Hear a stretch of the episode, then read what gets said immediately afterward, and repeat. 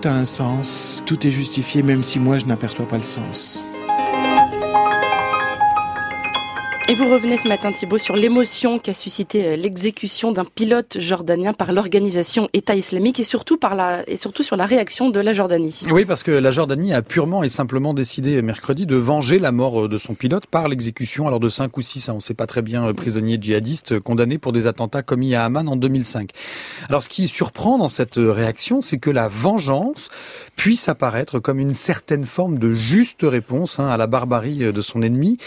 Du coup, la question à la vengeance peut-elle vraiment réaliser une certaine forme de justice? Certains vous diront que cette vengeance jordanienne, elle a le mérite de ne pas laisser la mort de ce pilote euh, impuni. Oui, et c'est vrai que c'est euh, aussi la première raison hein, qui fait dire à Hegel, dans le paragraphe 102 de ses principes de la philosophie du droit, que la vengeance est juste en son contenu. Celui qui se venge est d'abord animé par le souci de ne pas laisser un crime impuni. C'est une conception immédiate de la justice comme punition. Et alors la vengeance est d'autant plus juste en son contenu, deuxième raison avancée par Hegel, qu'elle s'inspire de la fameuse loi du talion. Hein. Quoi de plus juste en effet que de rendre la pareille, hein, punir celui qui nous a fait du tort, œil pour œil, dent pour dent, ni plus ni moins. En rendant la pareille, la vengeance restaure une certaine forme d'égalité là où le crime avait installé une certaine forme d'inégalité entre le criminel et la victime. Et pourtant, la vengeance n'a pas très bonne réputation. Oui, c'est vrai qu'on nous apprend hein, depuis tout petit que ce n'est pas bien de se venger.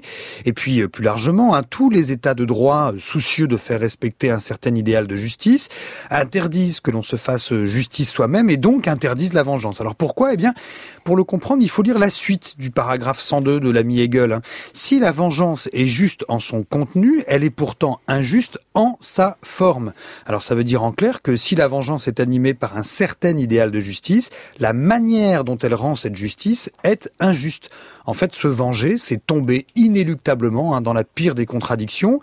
En sa forme, la volonté de celui qui se venge, explique Hegel, n'est pas différente de la volonté du criminel. Alors ça veut dire quoi? Bah, Ça veut dire qu'au moment où je me venge, bah, je me confonds avec le criminel que je veux punir. Celui qui se venge utilise euh, en fait la même violence que celle du criminel. Alors au lieu que la justice rendue fasse cesser l'injustice, eh bien la vengeance euh, la continue, la reconduit, la répète et souvent même l'augmente en une sorte de spirale qui devient assez difficile de maîtriser. Et c'est aussi ce qui est inquiétant dans cette réaction euh, de la Jordanie. Oui, c'est vrai parce qu'on voit mal comment est-ce qu'une telle vengeance pourrait effectivement rendre la justice, c'est-à-dire l'établir et donc faire cesser l'injustice de la mort hein, de ce jeune pilote. On a plutôt l'impression que cette vengeance ne va faire euh, qu'empirer les choses hein, et qu'il y aura de nouvelles exécutions et donc une reconduction de la violence hein, qu'elle était censée punir. Alors euh, au fond, c'est toute la difficulté de la réalisation effective de la justice et cette fois-ci c'est un autre ami philosophe, l'ami Pascal, qui l'a très précisément pointé dans une de ses plus fameuses pensées. Alors Pascal nous dit pour que la justice soit respectée, il faut qu'elle soit forte. Mais si elle est forte, hein, si elle est violente à son tour, alors comment se distinguera-t-elle de la violence qu'elle est censée combattre?